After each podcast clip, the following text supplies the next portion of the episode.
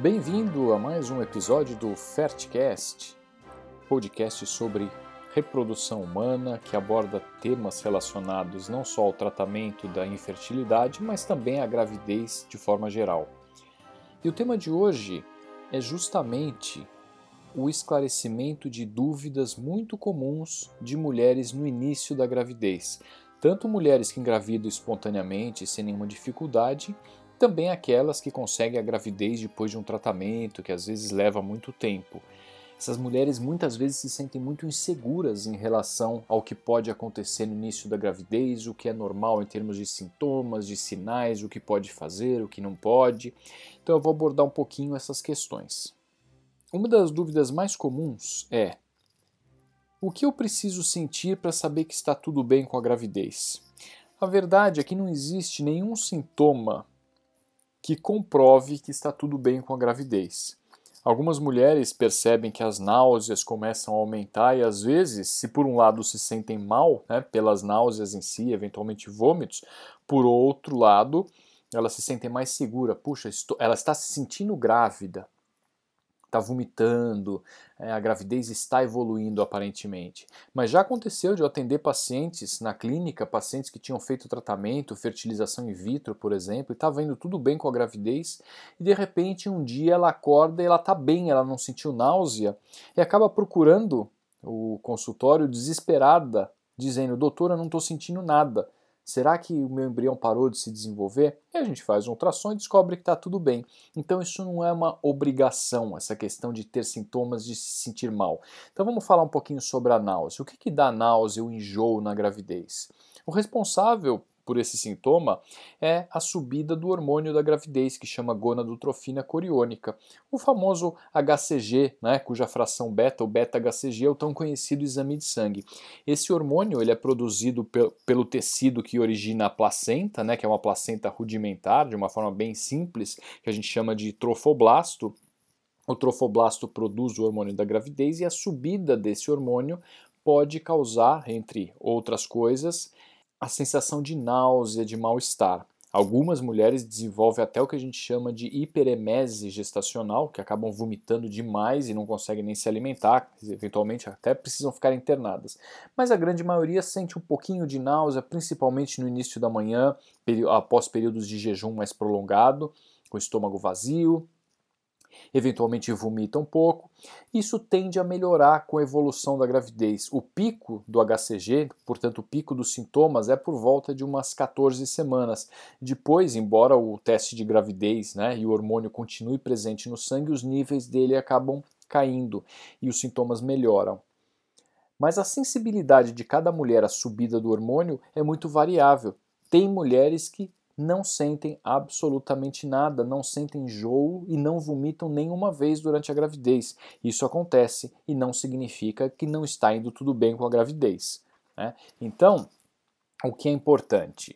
O importante é a orientação em relação a como proceder em relação a náuseas, vômitos, né?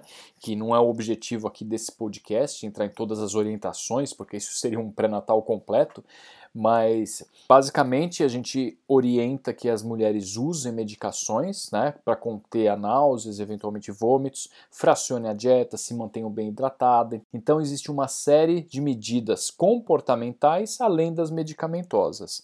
Mas então a mensagem em relação à náusea, a náusea não é obrigatória e mesmo quando melhora a náusea antes de chegar nas 12, 14 semanas, não significa que a gravidez não está mais evoluindo. Às vezes o organismo mesmo que se adaptou e continua tudo bem.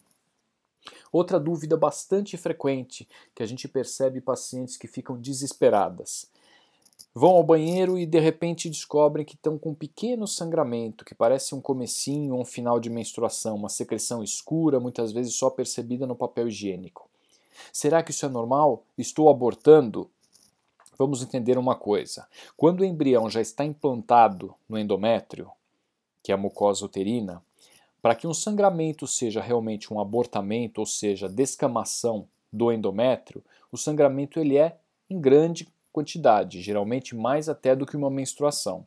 Sangramentos pequenos, bem discretos, né, aqueles que saem com uma coloração escura, geralmente não significam nada em relação à evolução da gravidez. Vamos lembrar que o útero é um órgão altamente vascularizado e a própria formação da placenta, a invasão daquele tecido que eu mencionei, o trofoblasto, para a formação dos chamados lagos venosos, onde vai, vão acontecer as trocas né, entre o embrião e a mãe, esse processo pode causar microsangramentos e, eventualmente, esses sangramentos se exteriorizam como essa secreção escura. Eventualmente, até regiões, outras regiões do endométrio também apresentam discretos sangramentos, e isso não compromete a viabilidade da gravidez. Então, quando uma mulher percebe que está com um pequeno sangramento, o que ela tem que fazer? Ela tem que observar se esse sangramento vai evoluir. Geralmente esses pequenos sangramentos eles são escuros. Se começar a ser acompanhado de cólica, sangramento vermelho vivo, eventualmente com coágulo, precisa sim aí ser examinada e dependendo da idade gestacional até um ultrassom pode ajudar. Mas caso contrário, alguns dias em que o papel higiênico fica um pouquinho escuro na hora de se limpar, isso não é motivo para desespero, para sair correndo e procurar um pronto socorro para fazer um ultrassom. Não tem necessidade. Alguns médicos sugerem o uso de progesterona quando tem esses pequenos sangramentos. Não existe comprovação de que o uso da progesterona diminui a taxa de abortamento nesses casos, mas a maioria acaba sugerindo que a paciente use. Então, o conselho qual é? Percebeu essa secreção escura? Converse com seu médico. Se ele achar por bem que vale a pena utilizar uma progesterona, uma suplementação hormonal, ele vai prescrever uma suplementação de progesterona e também ela não causa nenhum tipo de problema. É uma questão só de conversar com o médico. Ah, preciso fazer repouso, não posso trabalhar, tenho que ficar de cama. Se é uma secreção escura, em pequena quantidade, não está acompanhada de cólica, é vida normal. Isso não vai mudar a evolução da gravidez. Ah, mas eu posso abortar por causa disso? Vamos entrar então num tema muito importante relacionado ao primeiro trimestre. A gente sabe que cerca de 15% das gestações diagnosticadas evoluem para um abortamento no primeiro trimestre. E mais da metade, acredita-se que entre 60% e 70% das perdas no primeiro trimestre se devem a alterações cromossômicas do embrião, ou seja, existe um erro genético, um erro né, na quantidade de material genético daquele embrião e ele se torna inviável do ponto de vista evolutivo. Ele não vai originar uma pessoa normal. Por isso, a própria natureza para o desenvolvimento desses embriões. E esses embriões que evoluem para abortamento, nessa porcentagem que não é desprezível, eles já são alterados desde o início da gravidez, desde que eles, desde a concepção, na realidade, antes até da gravidez, muitas vezes, né? E o que acontece? Não há nada que possa ser feito para modificar essa característica do embrião. O embrião que se forma, por exemplo, com uma trissomia do cromossomo 16, ou seja, ao invés de ter um par de cromossomos 16, ele tem um cromossomo a mais, tem três cromossomos. Essa alteração cromossômica é letal, leva a abortamento em 100% das vezes. Então não tem nada que a mulher possa fazer para evitar que aconteça esse aborto e seja com náusea, sem náusea, com pequeno sangramento, sem sangramento nenhum, em algum momento no primeiro trimestre, este embrião vai parar de se desenvolver. Então, o que eu quero dizer com isso? Que quando um embrião ele é normal, ele está bem implantado, na maior parte das vezes não há nada que precise ser feito para que a gravidez continue seguindo normalmente. O embrião vai evoluir né, vai evoluir normalmente, a gravidez vai seguir em frente. Claro, se tiver um sangramento de grande quantidade, cólica, ultrassom mostrar um hematoma grande, que a gente chama popularmente de descolamento do saco gestacional, uma área de descolamento. Eventualmente o repouso pode ajudar? Eventualmente o repouso pode ajudar. A gente costuma orientar né, que a paciente faça o repouso, use progesterona para manter o útero mais relaxado, use o Buscopan, fique em casa. Nesses casos, sim. Mas quando tem discretos sangramentos, aquele que eu falei, parece uma sujeirinha, comecinho de menstruação, não está sentindo cólica, está tudo bem, segue a gravidez, segue com vida normal, que se o embrião for bom, estiver bem plantado, a gravidez vai para frente. Não precisa fazer nada de diferente. Em relação a outros sintomas, como por exemplo, dor nas mamas, às vezes a paciente refere que não está mais sentindo a mama inchada, de um dia para o outro a mama desinchou. Isso pode indicar que a gravidez parou de evoluir? é muito difícil dizer que a gravidez parando de evoluir em um dia, no dia seguinte a pessoa perceba subitamente essa ausência de sintoma. É, isso não acontece. Pode de fato acontecer de uma náusea que estava mais intensa no começo, depois de duas semanas a gravidez já parou de evoluir, o beta-HCG caiu e a paciente não fez nenhum controle, nem de beta nem de ultrassom, os sintomas de co começaram a diminuir. Mas isso não significa que é de um dia para o outro. Se estava tudo bem até o dia anterior, de repente no dia seguinte, ela pode simplesmente ter acordado mais bem hidratada, ter se alimentado melhor no dia anterior e, portanto, ela acorda sem náusea. Não significa com isso que a gravidez parou de evoluir.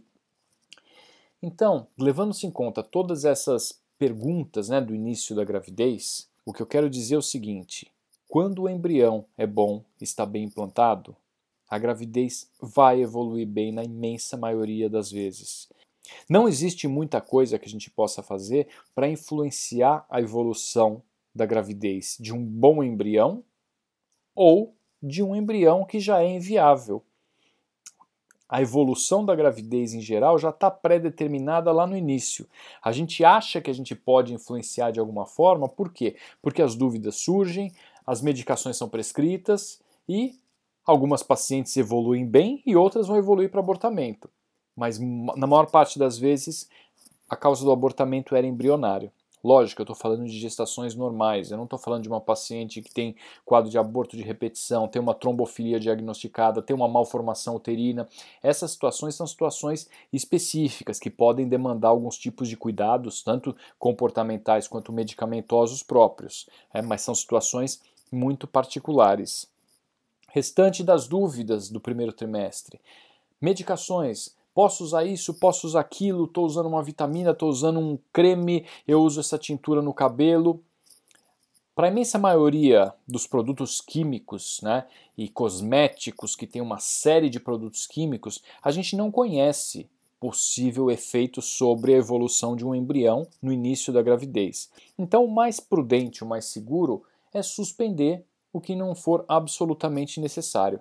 É simples, né? Não adianta é, pegar aquela aquela vitamina que comprou fora, que tem um monte de coisa que estava usando para queda de cabelo. Ah, será que eu posso continuar usando?